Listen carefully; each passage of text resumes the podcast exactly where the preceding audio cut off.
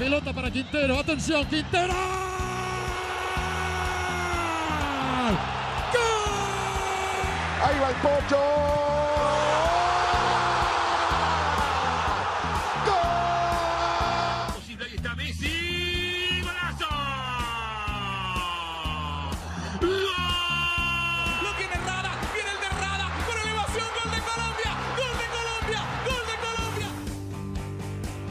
La última jugada.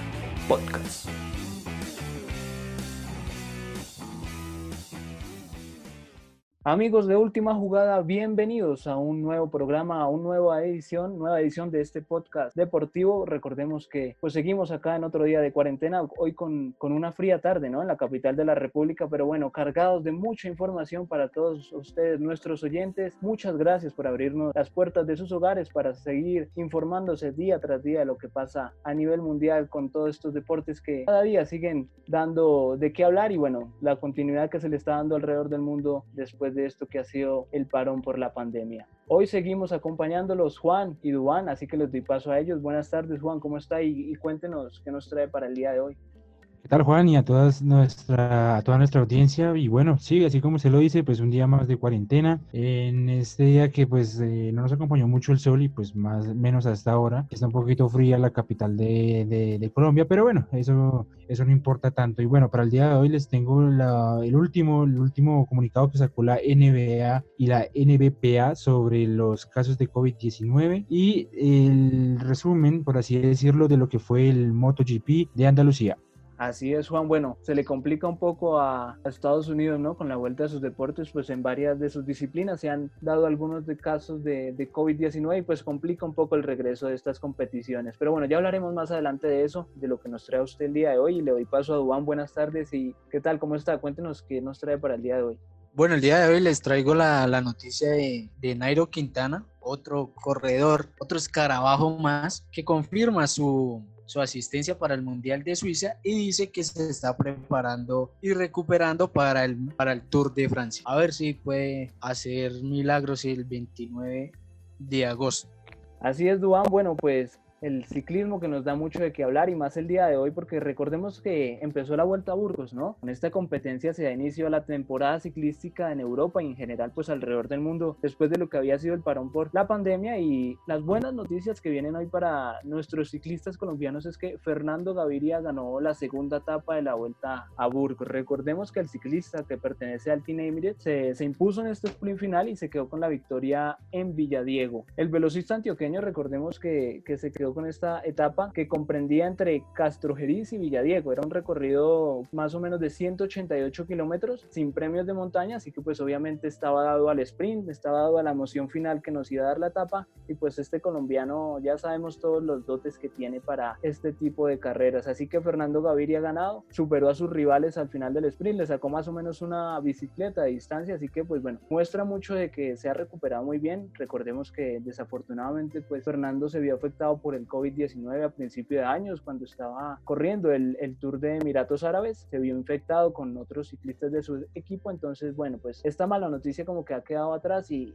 nos trae muy buenas noticias para el ciclismo colombiano y que nos da pues muchas ganas de que sigan corriendo las etapas y, y mirando a ver qué es lo que puede pasar. Eso sí, pues bueno, no todas son buenas noticias para el ciclismo colombiano, pues les cuento que hubieron tres bajas en esta vuelta a Burgos, las cuales son Sebastián Molano, Cristian Muñoz y Camilo Ardila, que no iniciaron la segunda etapa luego de ser apartados por su equipo, que es también el Team Emirates, el que pertenece Fernando Gaviria, cumpliendo con el protocolo de seguridad, de bioseguridad, porque ¿qué pasó? Eh, tuvieron eh, como una, un acercamiento con una persona que sufrió o tiene o se contagió del, del virus de COVID-19, así que fueron apartados de la carrera y pues obviamente no podrán seguir compitiendo. Así que bueno, esta es la noticia que les traigo yo el día de hoy por parte del ciclismo, aparte de la que nos trae Juan más adelante de Nairo Quintana y, y me gustaría preguntarles a ustedes, empezando por Juan, ¿qué le parece esta vuelta de, de Fernando Gaviria y, y cómo lo ve para lo que sigue, no solo en la vuelta de Burgos, sino en las competiciones que, que vienen, este calendario apretado que se le vienen a los ciclistas colombianos.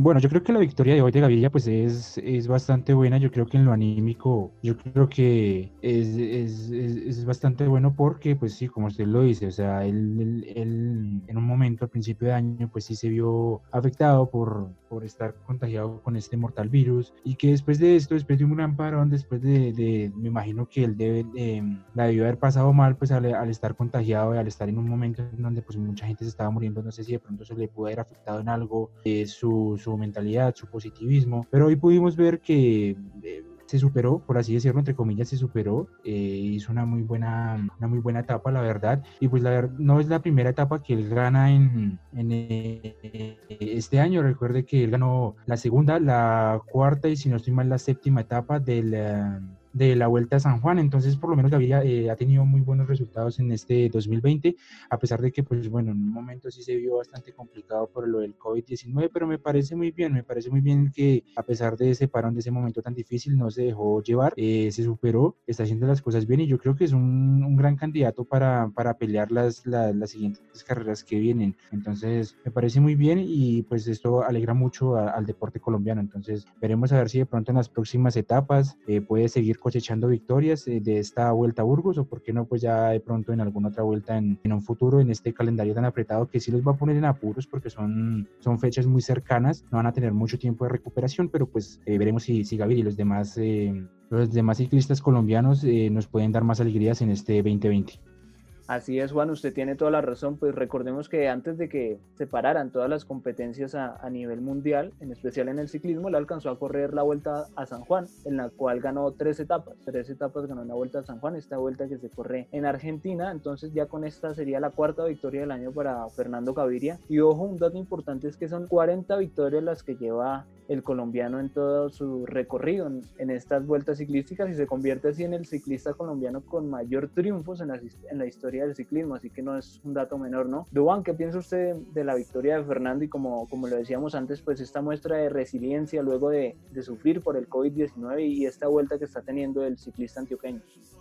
Vea, antes de responderle eso, yo quisiera decirle a usted que si usted vio la, cuando lo entrevistaron por haber ganado la etapa el día de hoy y él dijo, fui yo, fui yo, solo yo, solo yo. O sea, de esa manera en la que él lo dijo, pues causó mucha emotividad en mucha gente del, periodismo porque se supo, eh, digámoslo, como revivir después de que ya le habían dado positivo para COVID, estaba indeciso en salir a carretera a, a trabajar, a, a entrenarse otra vez de nuevo y el día de hoy pues tuvo su victoria en, en esta segunda etapa de Villa San Diego en Burgos y pues es uno de los candidatos junto a, al Chavito para quedarse con esta vuelta a Burgos de España. Y no es una muestra como usted decía de resiliencia y, y trabajo que así son todos los escaladores y, y todos los ciclistas colombianos y por eso dan de qué hablar por todo el mundo.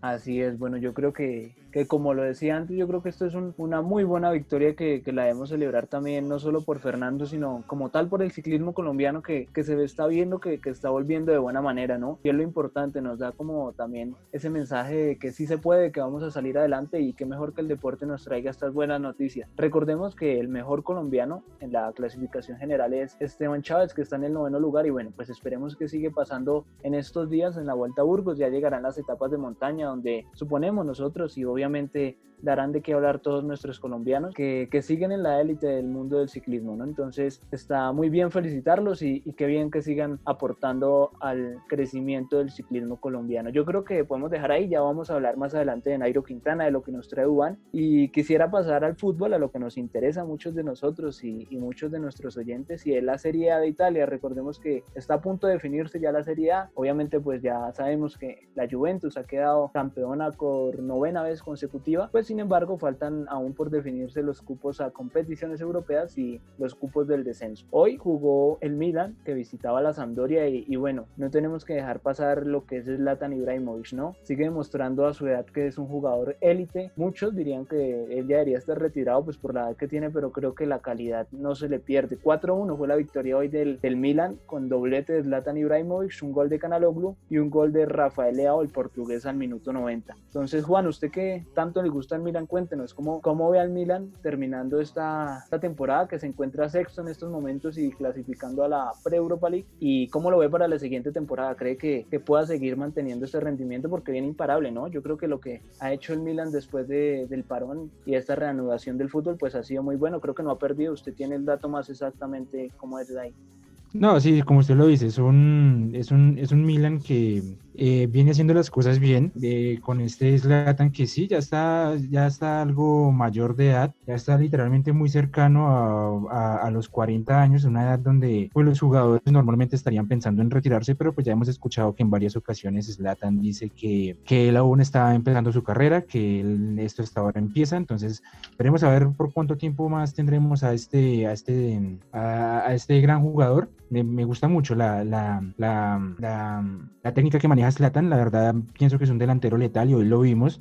Hoy se, se, despachó con dos goles. Hay que decirlo, un, un, un, Sampdoria, un equipo pues que no viene muy bien, pero pues aún así Zlatan se, se despachó. Dos goles, uno en el, el minuto 3, muy rápido. La verdad puso a ganar a un Milan muy rápido. Un Milan que se, se nota bastante, se, nota muy diferente con la llegada, al, con la llegada de Zlatan. Muchos dicen que Zlatan ha influido bastante en lo que es este Milan de esta segunda parte de la Serie. Acuérdese que cuando inició la primera etapa no le iba, no le iba muy bien, mucho mucha derrota, mucho empate. Y llegó Zlatan y empezó el, el Milan a, a, a, tener resultados. Eh, si no estoy mal, ellos no han perdido, ellos mantienen una muy buena, una muy buena racha. Entonces me parece muy bien, me parece muy bien, me gusta mucho porque es la, esta, se puede decir que está resurgiendo de nuevo este equipo. Acuérdese que hace, hace mucho tiempo el Milan no, no venía haciendo nada, no venía eh, teniendo ese, ese, este poderío que en este momento tiene. Y me gusta mucho porque está se está renaciendo y con, con jugadores jóvenes, con jugadores de poco nombre. Hace tiempo no se veía, uno mira los equipos grandes y son con grandes nombres. ¿no? Por ejemplo, mira este Real Madrid, eh, por ejemplo, este Real Madrid, sí, que tiene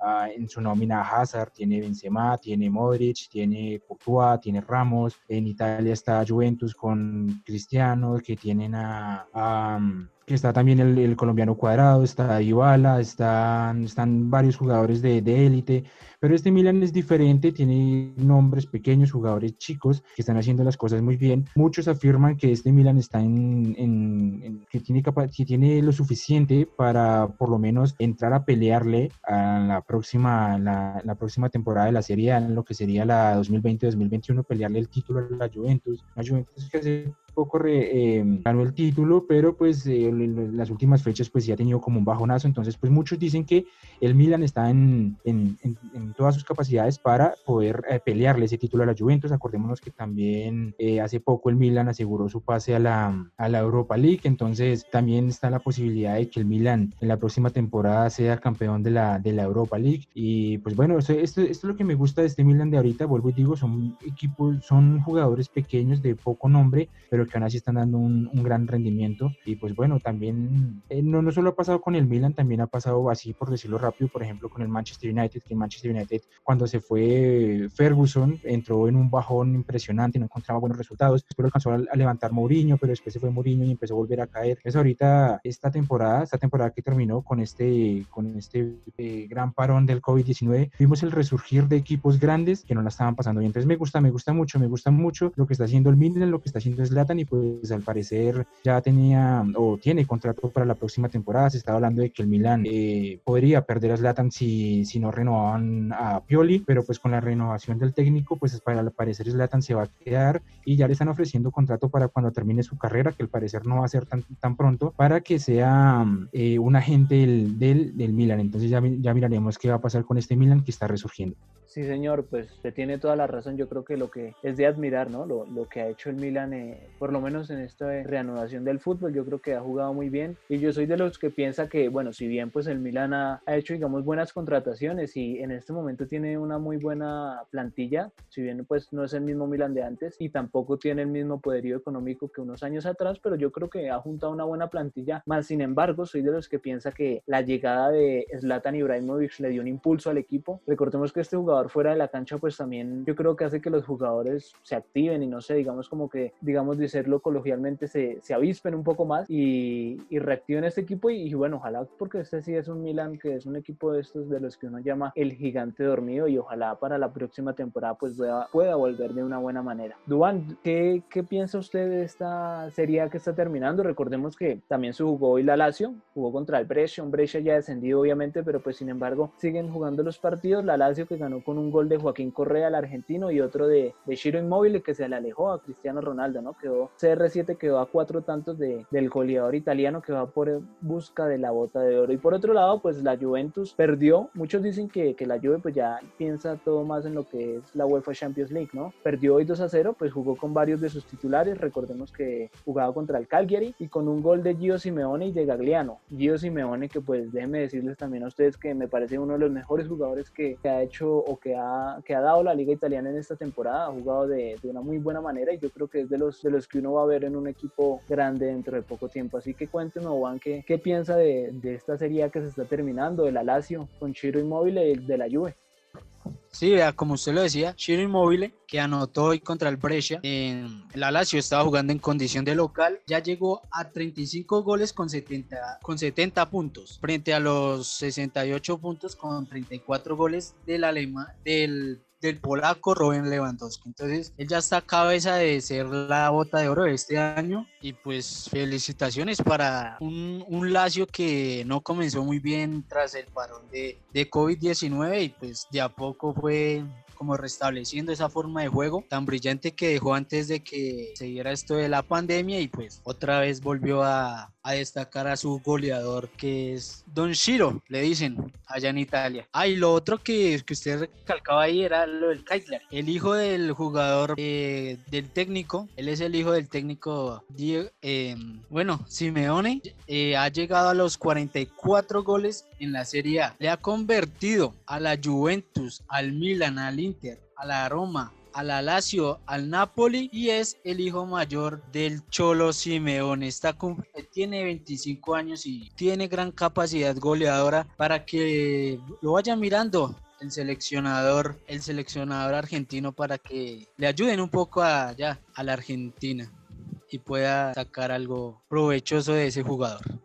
Sí, totalmente de acuerdo. Yo creo que ha sido una de las mayores revelaciones de esta, de esta liga italiana. Recordemos que él salió de las inferiores de River, se fue después a préstamo a Banfield y bueno, llegó a Europa este equipo que creo que él llegó antes al Genoa. Sí, el Genoa fue el primer equipo que lo, que lo tuvo en sus filas y está demostrando muy buenas condiciones, de verdad les digo. Desde mi punto de vista, yo creo que Gio Simeone tiene para, para hacer una muy buena carrera en el viejo continente y vamos a ver si en algún momento, pues quizás su padre lo, lo pida para el Atlético de Madrid, ¿no? Uno, uno nunca sabe. Así que bueno, la liga italiana, como les decía, pues falta una fecha para cerrar lo que es la liga italiana y acabar esta temporada. Y así que estaremos contándoles el lunes, porque esta liga se va, esta fecha, perdón, se va a jugar lo que es sábado y domingo. Les estaremos contando el lunes qué es lo que pasó. Partidos importantes que hay, hay muy buenos. Juventus Roma, la Atalanta, el Atalanta, perdón, de Juan Zapata y Luis Fernando Muriel, que ya empieza a pensar en la Champions League, que enfrenta al Inter, y el Napoli, que recibe la visita de la Lazio de Chiro Inmóvil, que vamos a ver si sigue sumando tantos para esta bota de oro. Así que, aunque queda una fecha y muchas cosas ya están definidas, pues sigue la emoción en la liga italiana. Le voy a dar paso a una noticia que, que les traigo yo a ustedes el día de hoy, a dos fichajes, uno confirmado y el otro que, que por ahora es un rumor, pero bueno, vale la pena como tocarlo así por encimita o rápidamente para que ustedes me digan qué opinión les da. El primero es eh, Luis Díaz. Recordemos que pues el colombiano ahorita en estos momentos se viene recuperando de una lesión. Se espera que para este fin de semana ya esté totalmente recuperado porque recordemos que el Porto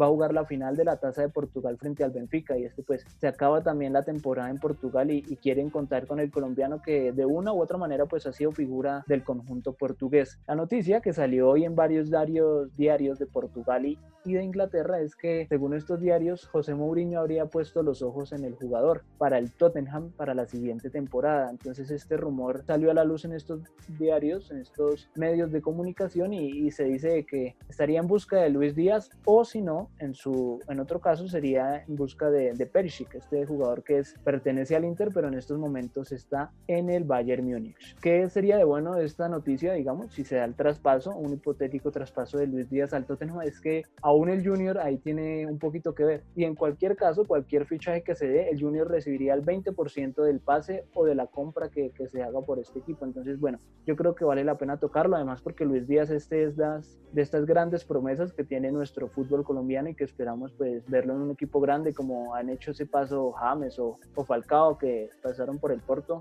a seguir demostrando su talento en equipos más importantes, ¿no? Y la otra que les traigo es sobre el Levante, este equipo de la Liga Española que confirmó hoy en sus redes sociales vía Twitter que compró a Gustavo Carvajal. Yo creo que ustedes recuerdan a este jugador colombiano que jugó en el Mundial Sub-17 que se hizo en la India, después saltó y jugó el Mundial Sub-20 que se hizo en Polonia el año pasado. Y entonces, pues bueno, confirmaron que, que el jugador colombiano es nuevo jugador, valga la redundancia del, del Levante. Se va a ir, eso sí, a jugar al, al equipo filial por ahora. El equipo filial se encuentra en la tercera liga de España. Y bueno, pues yo creo que para el colombiano que es de 20 años, que debutó, recordemos, en el 2018 con el América de Cali y alcanzó a disputar 21 partidos entre Liga Águila y Copa, pues yo creo que es como un paso importante en su carrera, ¿no? Y que, que también se empiece a untar de lo que es el fútbol europeo y que mejor una liga española en la que tanto han triunfado nuestros futbolistas colombianos. Así que, bueno, le doy paso a Juan Cuénteme usted qué piensa de, de, estos dos, uno ya confirmado, el de Gustavo Carvajal, repito, y lo que sería un posible fichaje,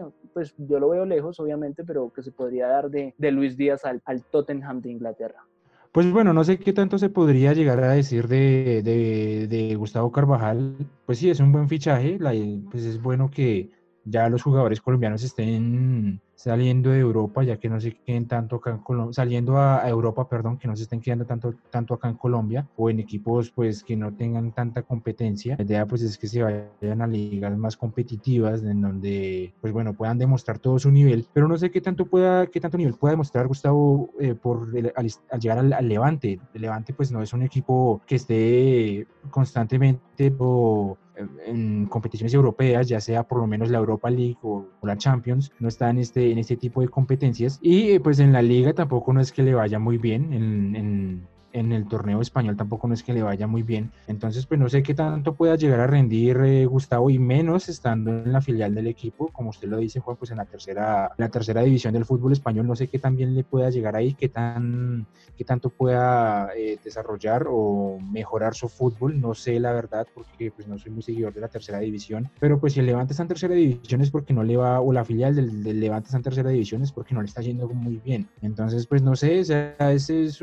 es, es, es bueno porque pues viajó a Europa, va a estar en, en, en, por lo menos en la filial de un equipo que está peleando o que pelea en, en, competiciones algo bravas, pero pues que esté en la filial, pues no sé, no, no, no, no, me gustó mucho esa parte, pues también hay que mirar que la liga es, un, es, una, es una competencia en donde si uno, en donde los colombianos, por ejemplo, no tienen un gran protagonismo, si no son muy buenos, hay que decirlo, si los colombianos son buenos y llegan a, España, tienen su puesto. Si no, pues obviamente se van a ir para la banca y si los vemos jugando así no sean buenos es porque el equipo no tiene con quién a quién meter en esa posición, entonces pues van a colocar a los colombianos ahí. Entonces esperemos a ver si, si, si Gustavo Carvajal se gana ese etiquete, ese pase, esa opción de llegar al equipo, eh, al primer equipo y hacer las cosas eh, bien para que sea un jugador destacado de la Liga Española.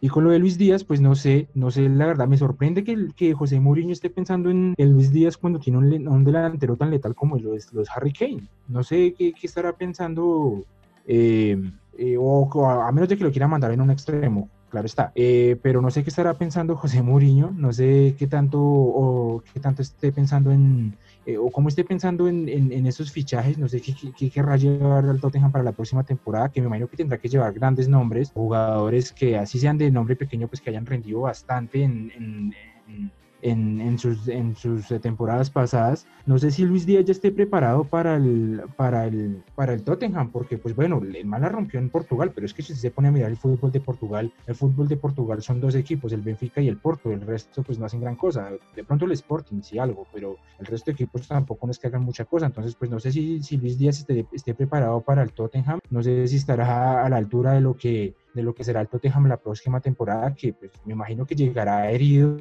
a, a, la, a, la, a, la, temporada 2020-2021 de la, de la Premier y también lo hará en, en, la Europa League. No sé si Luis Díaz está a la altura, pero pues bueno, que lo tengan, que lo esté teniendo en mente, pues eso significa que Luis Díaz pues se ha, se ha sabido destacar pero pues no sé, no sé qué tanto, qué tanto pueda llegar a ser Luis Díaz en un, en un Tottenham, de pronto sea pensado como un revulsivo, porque la verdad yo no lo veo en, en la nómina titular del Tottenham, entonces pues miraremos a ver qué, qué está pensando José Mourinho, aunque aún queda bastante tiempo para este mercado de fichajes y pues veremos a ver si este fichaje se concreta o si de pronto Luis Díaz se queda en el Porto o se va para otro equipo de Europa, pero en el Tottenham yo lo veo complicado.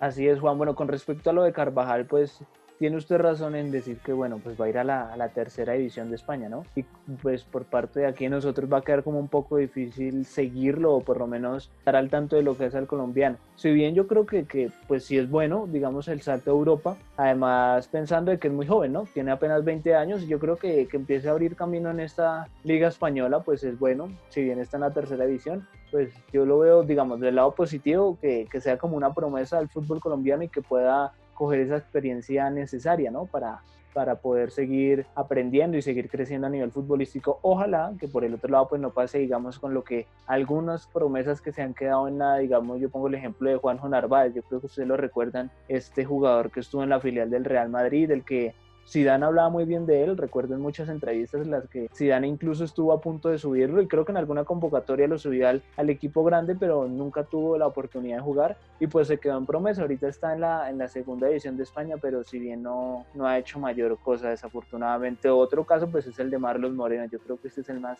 el más renombrado últimamente cuando ganó esta Copa Libertadores con Nacional, pues uno de los mejores jugadores, eso es indiscutible, pero cuando se le dio ese traspaso al Manchester City, que después lo, lo prestó a varios equipos por ahí, yo creo que, que no ha mostrado y no, no ha demostrado lo que hizo en Nacional. Si bien es un buen jugador, no, no sé qué le ha pasado, quizás le jugó una mala pasada a la fama y, y todo esto que da ir a Europa, pero bueno, esperemos por Gustavo Carvajal que, que, que tenga una buena reputación y juegue muy bien en, en, este equipo. Y por otro lado, lo de, lo de Luis Díaz ahí por encimita, lo que se estaría pensando es hacer un cambio, bien sea por Perisic o bien sea por Luis Díaz, si se da, aunque es difícil, cambiarlo por Eric Lamela que según los medios ingleses y portugueses ya, ya tiene sus días contados en el equipo inglés. No me quiero quedar sin, sin la opinión de Dubán. Cuénteme usted qué piensa de estos dos traspasos, uno confirmado, como repetimos, y otro posible por parte de, del Tottenham en el fútbol europeo, Dubán. Bueno, comencemos por el que está teniendo mejor momento, que es Luis Díaz, eh, que Mourinho lo está viendo, pues es un es una es motivo de, de observación porque a Mourinho le van a dar para la próxima temporada como 200 millones de euros para que haga un nuevo proyecto, traiga los jugadores que él quiere para plantear un nuevo proyecto futbolístico para este Tottenham. Y pues está pensando en, en Luis Díaz que le puede ayudar por esa banda izquierda a tirar centros al, al Hurricane para que siga anotando goles. Y pues el colombiano también tiene buen presente, lleva 14 goles en esta temporada. El llamado de Mourinho pues, no se hace tan raro, ya que le ha dado continuidad a, también a, a Davinson Sánchez, otro colombiano ahí. Y bueno, ya serían dos y pues, si llega ese dinero y si se llega a dar esa confirmación de ese fichaje, pues al Junior le entraría una muy buen, un muy buen dinero por parte del, del jugador Samario. Bueno, por el otro lado, Gustavo Carvajal, eh, que debutó en el América en el, 2000, en el 2018, jugó 21, 21 partidos en los dos últimos años, tanto en liga como en copa. Pues sí, llega a una tercera categoría del fútbol español que pues nadie la ve, si a, si a duras penas se ve la primera, porque esa hegemonía futbolística del Real Madrid y el Barcelona, pues vuelve un poco aburrido el fútbol español. Pero se ve por ver a esos dos grandes equipos. Pero el, este fichaje del colombiano es el segundo de esta temporada para este club, porque también está la llegada de Alfredo Pedraza y a este se suma que ya serían cinco colombianos en la historia que han llegado a esta institución del Atlético Levante, que son Edwin Congo, Jefferson Lerma, Mauricio Cuero, Alejandro Osorio y por último el señor Carvajal. Bueno, eh, es un equipo que en esta campaña pues eh, quedó en, la, en la decimosegunda casilla con 35 puntos y pues tras la cancelación de a las 10 fechas de la pandemia pues quedó el fútbol y el fútbol de la tercera categoría en España y ya tocaría verlo en el siguiente año por ahí en videos o resúmenes que den sobre este jugador que también le entra muy buena plata al señor Tulio Gómez para que rearme otra vez a la América de Cali. Así es, sí señor, yo creo que estamos de acuerdo en que pues esperemos que le vaya muy bien a Gustavo y que lo que usted dice es muy importante, ¿no? También pensando en esta crisis que está viviendo el fútbol colombiano y en general los equipos, pues es bueno que, que se den este tipo de fichajes. Recordemos que la América también está buscando por ahí tratar de vender a, a otros jugadores y bueno, esperemos que se siga dando con esta temporada de fichajes que está empezando movidita en el fútbol europeo. Así le damos paso pues a otro fichaje que que se ha dado muy con renombre en estos días, que nos lo trae Duan el día de hoy. Fernán Torres, ¿no? Es el nombre de, este jugador que, que, quiere o que ya tiene Pep Guardiola y que sigue llevando Pep Guardiola a muchos jugadores españoles a este Manchester City. Así que cuéntenos, Duan, esta noticia que nos trae para el día de hoy, aparte de la de Nairo Quintana.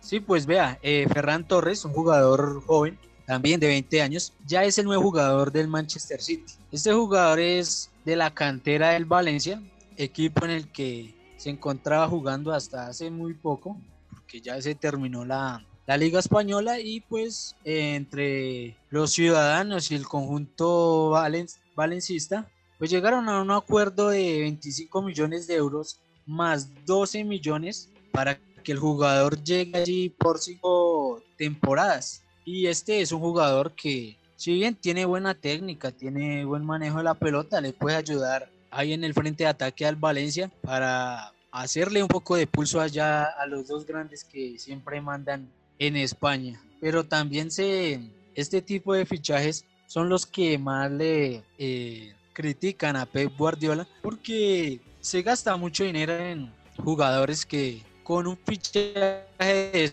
estos puede mejorar la defensa, que es lo que es la materia en donde él se ve más o se vio más afectado en esta temporada y eso es lo que le, le, critican mucho a Guardiola, que gasta mucho dinero, mucha, mucha cartera, mucha cartera para Guardiola, pero de fútbol y títulos nada. Entonces Ferran Torres es el nuevo jugador de los ciudadanos. Sí, bueno, entonces como, como decimos, se sigue moviendo ya la, la temporada de fichajes en Europa y, y, Pep Guardiola que sigue llevando, como le decimos, estos jugadores españoles jóvenes y que, que, bueno, los equipos españoles yo creo que salen muy bien lucrados de estos tipos de contrataciones porque el Manchester City de una u otra manera los paga muy bien, ¿no? Ya se ha visto en varios casos, una de ellos fue la del Laporte, este defensor central que también pasó de un equipo español y que pues fue muy costoso el pase, recuerdo yo, no tengo bien bien exacto el, el, monto, el dato, pero, pero bueno, los equipos españoles yo creo que, que, son felices que el Manchester City ponga los ojos allá en España y, y mire jugadores. Bueno, ¿usted qué piensa de este traspaso? ¿Cree que, que sí lo vale este jugador? ¿Y, y qué piensa, digamos, no sé, si cree usted que Lillo tuvo algo que ver en, esta, en este fichaje y, y si pudo, digamos, ahí darle algunas opiniones a, a Pep Guardiola sobre este jugador? Pues bueno, la verdad me sorprende que hayan decidido fichar a, a Ferran Torres. La verdad, pues va a ser una. con la llegada de Ferran Torres, pues uh, yo, lo, con, yo lo he visto jugar desde extremo por derecha. Y pues va, va, va a haber una linda pelea ahí, porque mm, esa posición en los últimos partidos la estuvo ocupando Phil Foden. Entonces ya veremos a ver quién es el que se va a quedar con esa posición. Eh, vamos a mirar a ver qué, qué, qué pasará ahí. A ver, yo creo que esa, esa, esa, esa, esa se termina quedando Ferran. Pues la verdad, eh, con, están, están bastante reñidos. Foden y, y, Ferran están bastante reñidos. Foden eh, registró 8 goles y 9 asistencias en lo que fue su pasada temporada y eh, Ferran registró 6 goles y 8 asistencias, pues la verdad pues son bastante similares, entonces pues veremos a ver qué, es lo que pasa. Este fichaje pues sí sorprende la verdad, yo pensaba que para este mercado de fichajes Guardiola iba a pensar en nombres más grandes, no sé de pronto un jugador de mayor categoría, pero pues sorprende que esté fichando a sangre nueva, sangre no con muchos, con, con pocos minutos en, en, sus piernas, la verdad. Eh, pues entonces miraremos a ver cómo, cómo rinde este, este, este fichaje, a ver si logra, logra buenos resultados con, con, el City. Y pues bueno, esperemos a ver qué, qué pasa esto. No sé si de pronto mm, Lillo haya tenido algo que ver, de pronto sí. Porque pues Lillo también estuvo jugando en... Acuérdense que Lillo fue mm, el, el asistente de, de de ¿cómo se llama este man? Ah, se me olvidó ¿De, el... de San Paoli? De San Paoli. Eh, Lillo fue asistente de San Paoli con el Sevilla, pues obviamente pues estuvo ahí en la presencia del fútbol español. Lillo conoce muy bien el fútbol español, Pep Guardiola también, entonces me imagino que entre los dos tuvieron que ver a ver, tuvieron, tuvieron participación en este fichaje, pero yo creo que si, si Lillo pues eh, le dijo algo, yo creo que solo lo, lo nombraría y no más y ya Pep Guardiola sería el que tomaría la decisión, pero pues ya miraremos a ver cómo, cómo, cómo se desempeña Ferran, porque vuelvo y digo, o sea, la pelea por el puesto, si sigue, si Guardiola sigue colocando a Foden como extremo por derecha, pues la pelea va a ser bastante reñida. Sí, señor, uf, yo creo que esa competencia va a estar muy buena, a pesar, digo, además que son muy jóvenes, perdón,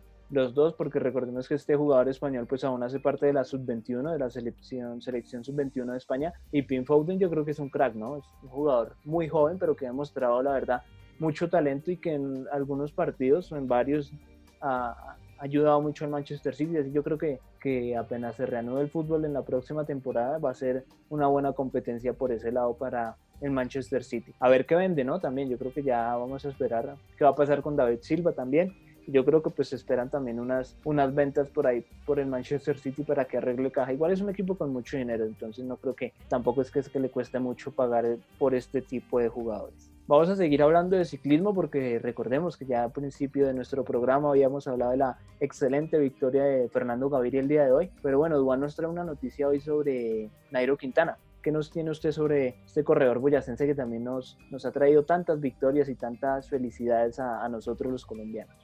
Sí, así es. El señor Nairo Quintana se está preparando para otra vez volver a competir en, en las grandes de Europa y se encuentra en Mónaco por allá preparándose y recuperándose de cara al Tour de Francia.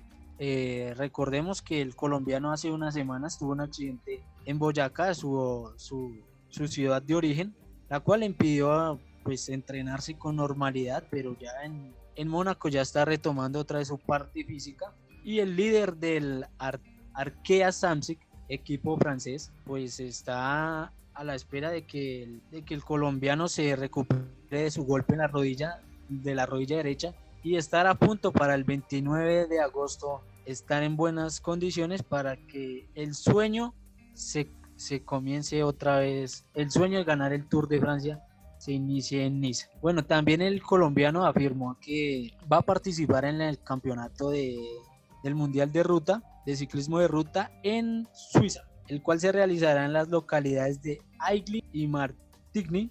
Eh, esta carrera será desde el 27 de septiembre y tendrá una duración de 7 días terminado el Tour de Francia. Entonces el colombiano va a estar en estas dos muy seguidas eh, competencias, pero antes de que él comience el Tour de Francia, va a disputar otros, otras vueltas, otras, otros torneos para prepararse física y psicológicamente para afrontar estas dos grandes carreras para el colombiano. Sí, bueno, vamos a ver qué sucede con este Tour de Francia que va a ser algo atípico, pienso yo, pues por todo lo que está pasando. Quiero devolverse la, la, la pregunta a usted, Juan, para que después también entre Juan y nos diga qué es lo que piensa. Eh, Duan, ¿usted cree que con el Arkea Nairo Quintana puede soñar con ser ganador del Tour de Francia? ¿Usted lo ve como un candidato a aspirar al Tour de Francia o, qué piensa? Pues en el tema aquí con este equipo francés, pues eh, Nairo ya es el líder, ya no es, eh, ya no es gregario, ya no es el que, por decirlo así en términos coloquiales, le hacía la doble al, al señor Valverde para que él saliera victorioso en las carreras que en las que competía en el Movistar, en el Movistar Team, en el Team Movistar, para decirlo bien. Eh, no, pues Nairo Quintana tiene grandes cualidades, lo ha demostrado y pues siendo líder y teniendo unos buenos gregarios y unos buenos contrarrelojeros, pues yo creería que tiene con qué disputarle al, al, al Ineos para el próximo Tour de Francia.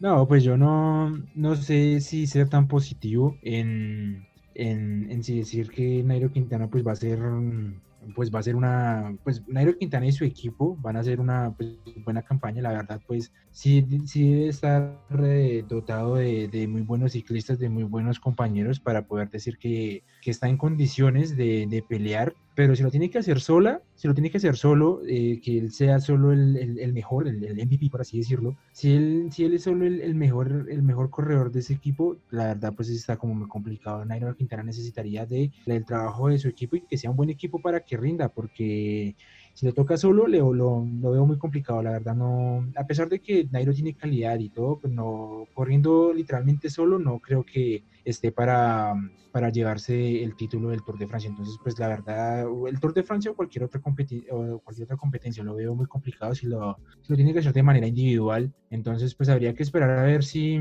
si el Arkea tiene, tiene, tiene preparados a, a, todos sus ciclistas para estar a la altura de Nairo y pues ayudar para y trabajar todos en junto para que este equipo logre, logre el estrellato, logre brillar como quieren hacerlo. Pero vuelvo y digo, si Nairo lo tiene que hacer solo, va a ser bastante, bastante complicado y tirando a imposible. Sí, yo estoy por ese lado también, la verdad. Pues si bien debemos reconocer lo que es Nairo Quintana y las grandes capacidades que tiene. Yo creo que sí, con el Movistar no pudo, bueno, en el Movistar pues tuvo varios inconvenientes, ¿no? Porque recordemos que, tuvo varios choques, por así decirlo, con Mikel Landa, que Mikel Landa quería ser el, el capo del equipo y, y, bueno, yo creo que eso tampoco ayudó para que el Movistar pues reluciera, todo más en el último Tour de Francia. Yo creo que, que con el Arkea las cosas se, se, están un poco más de para arriba y esperar a ver qué puede suceder.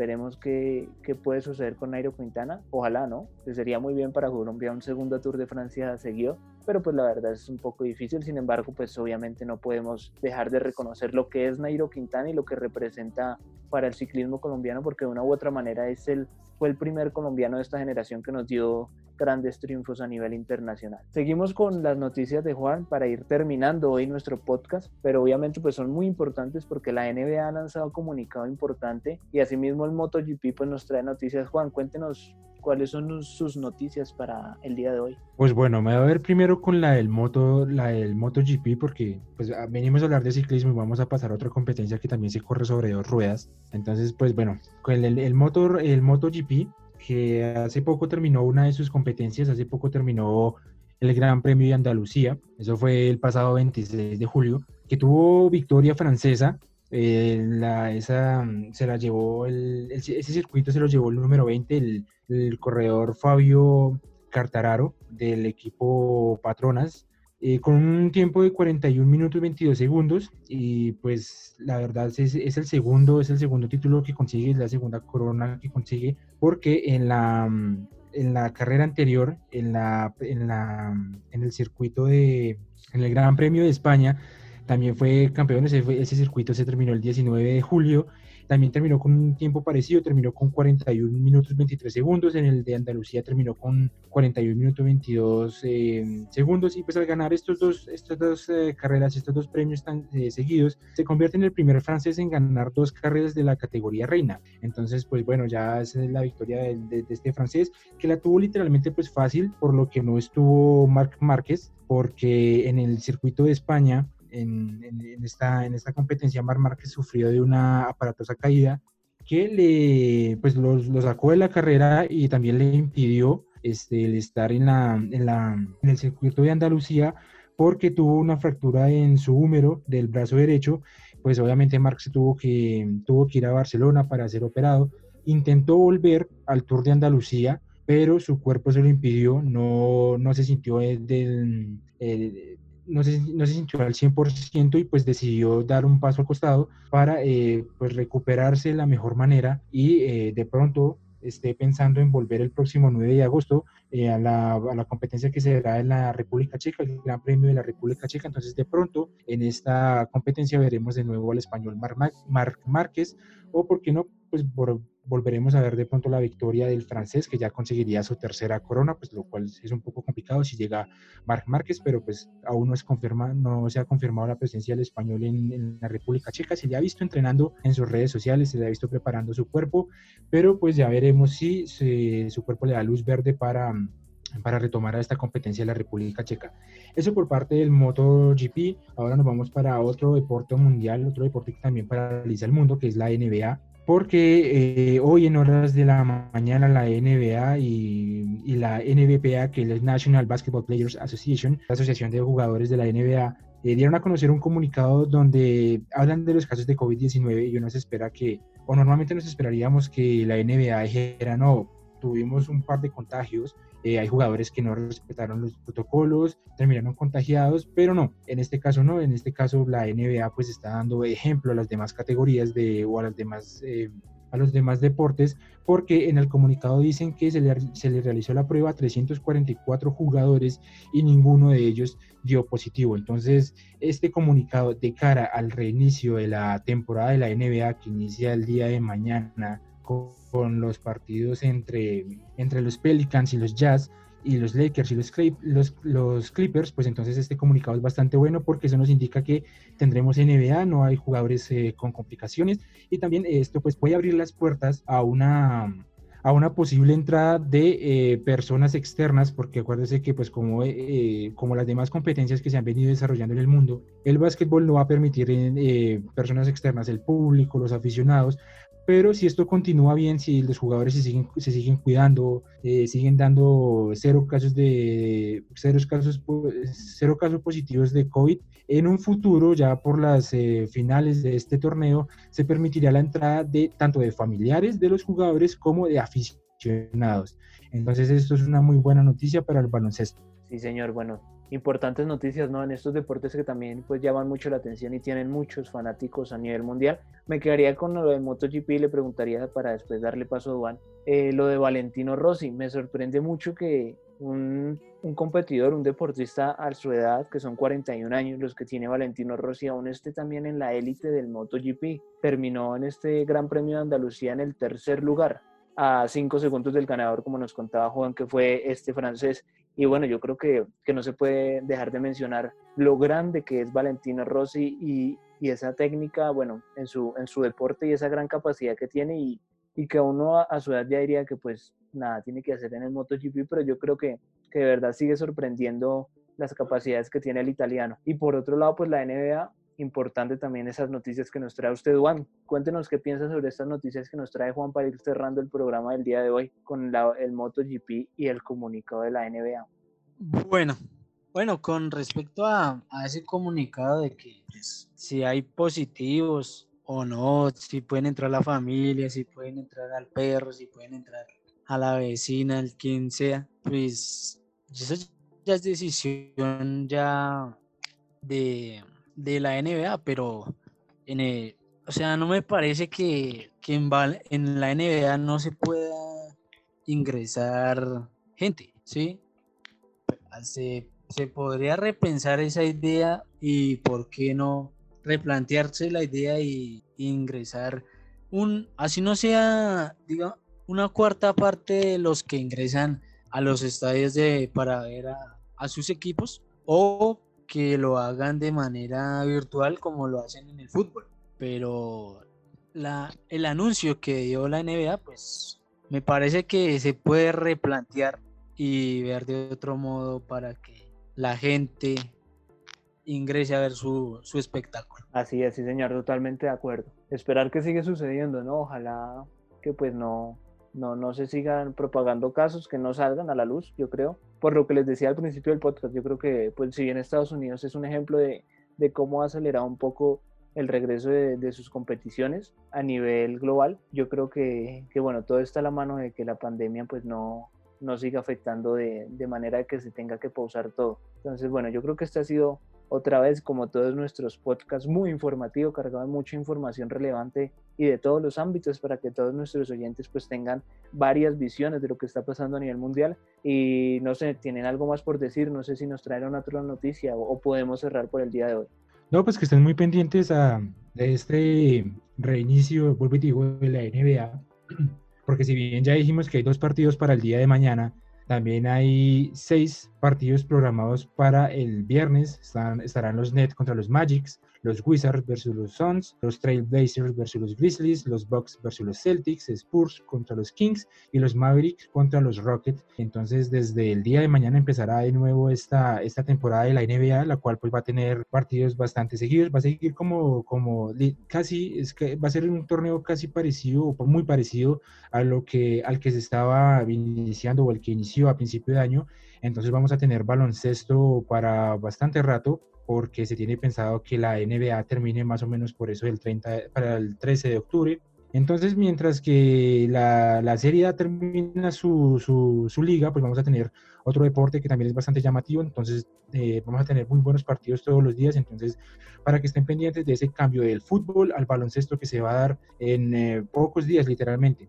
Sí, señor, totalmente de acuerdo. Duan, ¿tiene algo más por aportarnos o podemos cerrar por el día de hoy? No, yo, yo sí lo tengo, yo sí le tengo noticias ahí rápidas. Eh, la primera es que en el día de ayer eh, los colombianos tuvieron actividad. Hablo del caso de Estefan Medina y Dorlan Pavón, los cuales salieron al, al minuto 65 en la victoria de los Rayados de Monterrey frente al, al, Alto, al Toruca y eh, que fueron los dos goles de Rogelio Gabriel Funes Mori. Y la otra es la que ayer también se jugó la, la MLS y salieron los cuartos de final de este 2020. Entonces le digo rápidamente la fecha que se estará jugando el día de mañana a las 7 de la noche. El primer partido es Philadelphia Unión contra el Sporting Kansas City y el viernes 31 de julio a las 6 y 30 el Orlando City contra Los Ángeles. Y el sábado 1 de agosto tendremos dos partidos que serán San José contra el Minnesota United, y a las 9 y media de la noche New York City contra el Portland Timbers. Todo esto por la MLS. Así es, bueno, importante también estar un poco informados de lo que es este, este fútbol a, a nivel de América, entonces, bueno, estaremos muy pendientes qué pasa con, con el fútbol mexicano. Ya vendrán otros podcasts para, para hablar de la, de la continuidad de los jugadores colombianos allá en el fútbol mexicano y asimismo de lo que pasa en la MLS, que también pues hay varia participación de nuestros futbolistas. Yo creo que ya podemos cerrar por el día de hoy. Bueno, no me voy sin antes despedirme de todos ustedes y agradecerles por habernos acompañado en un nuevo podcast. Recuerden seguirnos en nuestras redes sociales como Última Jugada a través de Facebook, Twitter e Instagram, asimismo por Spotify, Deezer y todas las plataformas en las que pueden encontrar nuestro podcast. No me voy sin antes despedirme y decirles que hoy se conmemora 19 años de la Copa América ganada por nuestra selección Colombia que se celebró aquí en Bogotá, en Colombia y que la ganamos con un gol de Iván Ramiro Córdoba contra la selección mexicana. Así que muchas gracias a todos nuestros oyentes. Nos vemos en una próxima ocasión. Gracias muchachos por estar en nuevo programa y nos vemos el viernes con una nueva edición de Última Jugada. Muchas gracias.